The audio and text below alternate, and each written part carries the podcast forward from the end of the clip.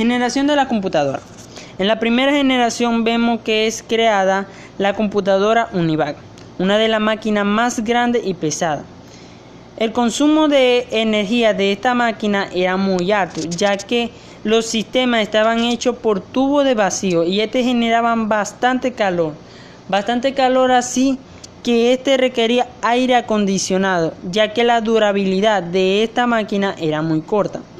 En la segunda generación vemos que los tubos de vacío fue sustituido por los transistores, ya que eran más pequeños, eran más económicos, consumían menos energía, producían menos calor, llegaban a tener una mayor rapidez en el sistema. Las impresoras llegan a aumentar su capacidad de trabajo y también vemos que mejoran los dispositivos de entrada y salida. En la tercera generación vemos que es creada la computadora 360 IBM y también es creado el circuito integrado denominado como chip.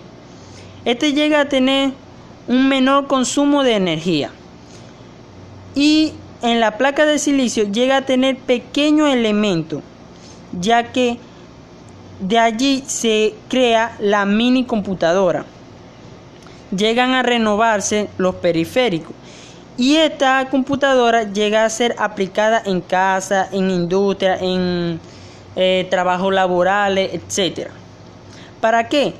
Ya que esto llegaba a dar una función para la educación, administración, em, actividades de la casa, eh, hasta se podía usar de entretenimiento, como juego, etc. En la cuarta generación, vemos que el uso de la computadora llega a ser como que más amplia, se, eh, lo eh, llegan a ser usadas más comúnmente, vamos a decirlo así. Llega a aumentar la capacidad de memoria. Llegan a ser aún más pequeños los circuitos y los elementos de la placa de silicio. Llega a aumentar la velocidad. Y este es como mm, es llamada como microcomputadora. En la quinta generación llega a mejorar la velocidad, llega a aumentar la capacidad de la memoria, llega a mejorar la parte electrónica de la computadora, llegan a mejorar los sistemas y llegan a mejorar completamente la parte física y la parte em, lógica de la computadora. En este caso voy a hablar ¿Qué es la computación? Bueno, son conjuntos de conocimientos científicos, ya que se trata de información de la computadora. Esta palabra proviene del inglés y significa conjunto de cálculo constituido por un conjunto de palabras, números o símbolos. ¿Qué es la computadora? Bueno, es llamada también como ordenador. La computadora puede llegar a procesar datos para dar función al grupo de instrucción que es hecho como programa. Podemos mencionar la estructura del computador. En este caso es puede ser o es el hardware y el software. El hardware es la parte física de la computadora. Podemos mencionar como la pantalla, el teclado, el mouse, el CPU, etc. En este caso también está el software. El software es la parte lógica o intangible de la computadora.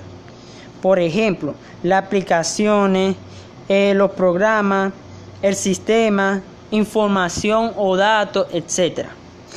En esta parte también vamos a mencionar los datos. Los datos llegan a describir hechos, condiciones, situaciones, valores, etc. Un dato puede llegar a significar un número, una letra o cualquier cantidad de, de significativo o, cualquier cantidad de, de incógnitas, vamos a decir así, o cada letra o cada número. ¿Qué es la información? La información llega a ser un grupo de datos la información llega a significar relevancia y propósito. Los datos llegan a ser información cuando el usuario llega a añadirle algún significado. ¿Qué es el sistema? Son un conjunto de elementos o conjunto de programas que llegan a formar un tratado a la información para terminar de facilitar la toma de decisiones. ¿Qué es la informática? Bueno, fácil. Es la ciencia de la información, llegando a tener relación con el procesamiento de datos, utilizando computadora o equipo de proceso para la información. Actualmente, la informática llega a ser una de las bases en cada una de nuestras vidas, ya que normalmente lo usamos en nuestra vida cotidiana para hacer trabajo, ya sea actividades, ya sea lo podemos usar hasta de entretenimiento, ya que en nuestra vida se basa en la tecnología y en la informática. Bueno, muchísimas gracias. Chao.